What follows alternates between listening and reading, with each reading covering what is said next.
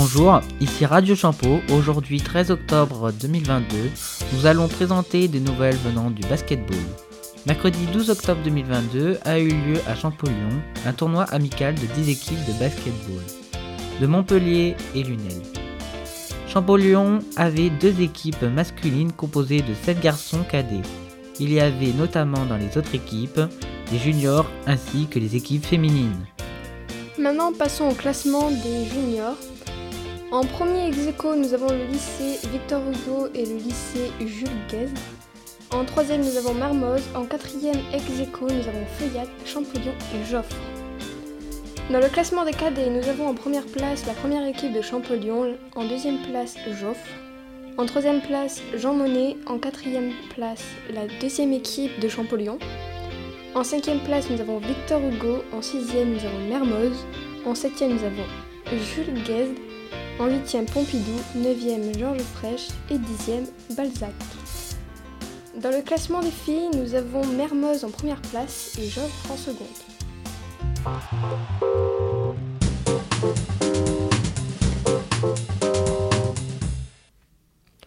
À présent, nous allons interviewer Lucas Corot de l'équipe 1 de Champollion. Quels ont été vos ressentis avant et après le match en tant que joueur de l'équipe Au début, j'étais très stressé en voyant les autres équipes, euh, surtout euh, que c'était mon premier match. Euh, les équipes étaient très bien composées et je voyais qu'il y avait beaucoup de joueurs très forts, ce qui m'a fait peur. Mais par la suite, comme tout s'est bien joué, que nous avons gagné tous nos matchs, j'ai commencé à prendre un peu plus d'estime en moi. Et à la fin, vraiment, ça a été bien et c'était cool et j'ai pris du plaisir à jouer. Quelle équipe vous a fait le plus peur? Euh, Au début, Jean Monnet, quand on les a affrontés, euh, j'ai eu peur, euh, et les autres joueurs aussi, parce qu'il y avait un, un, joueur qui était très grand et très qualifié, ce qui nous a fait peur, mais en fin de compte, on a réussi à gagner quand même. Et à la fin, nous avons affronté Joffre, qui était une équipe plus soudée que les autres, et qu'on voyait qu'ils avaient quand même du niveau, mais nous avons quand même gagné. Comment les matchs ont été encadrés? Euh, Les matchs ont été encadrés par les coachs, donc les profs de PS de chaque équipe. Et pour l'arbitrage, euh, c'était les équipes qui ne jouaient pas qui ont pris euh, ce rôle-là.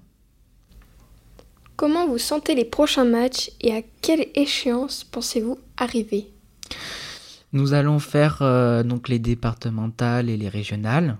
Et l'année dernière, l'équipe n'a pas réussi à vaincre Perpignan, ce qui nous a permis donc euh, de rater euh, les nationales. Mais cette fois, j'espère que nous arriverons au tournoi national et que nous gagnerons.